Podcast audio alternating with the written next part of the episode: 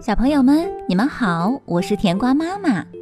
我们一起来听郭树君老师的作品《奇特的镜子》。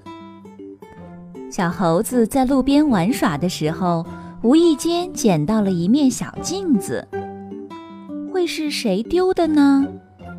他看看路上没有别人，就把小镜子拿回了家。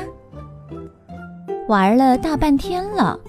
回家后，他要看故事书，看着看着又想起了那面小镜子，于是他把小镜子拿过来，透过它来看书上的字。奇迹出现了，原来很小很小的字竟变得很大很大，小猴子吓了一跳，又用它看看别的东西，同样也变大了。哎呀，真是太神奇了！小猴子没心思看故事书了，他想赶快把这件事告诉自己的好朋友。于是他把小镜子插在了窗台上的笔筒里，把故事书放在笔筒旁边。灿烂的阳光透过明亮的玻璃窗，正好照在笔筒上。小猴子跑着去找小兔子，告诉他：“快走，快走，到我家里去看看，我有一面很奇特的小镜子。”小兔子问他：“一面镜子能有什么特别的？”说了你也不信，我告诉你，那面小镜子可以把书上的字变大，还能把所有的东西都变大呢。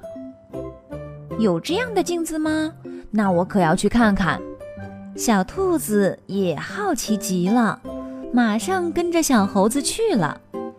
他们刚一进小猴子的房间，就吓了一跳。只见放在窗台上的故事书冒烟了，马上就要燃烧起来了。快泼点水！小猴子忙把一杯水泼在书上。小兔子看着那面小镜子，忽然说：“哎呀！”这是不是一面魔镜呀？要是那样就糟了。什么魔镜？小猴子想着刚才的情况，也有点害怕了。那怎么办呢？小兔子还是比较有想法的。他说：“我看还是把小镜子送到老师那里去吧。”好，赶快去。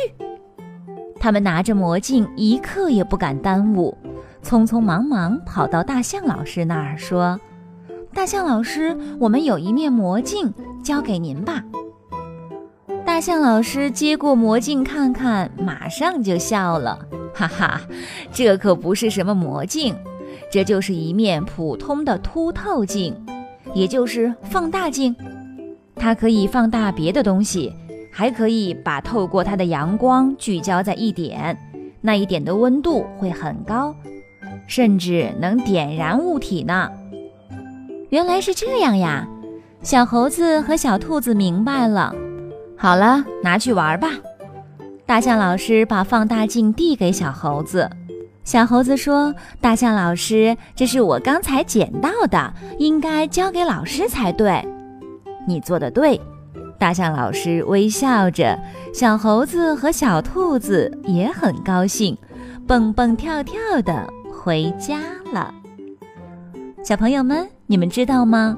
放大镜就是凸透镜，它的镜面是中间鼓起来的，能把别的东西放大，还可以把透过它的阳光聚焦在一点，是不是很神奇呢？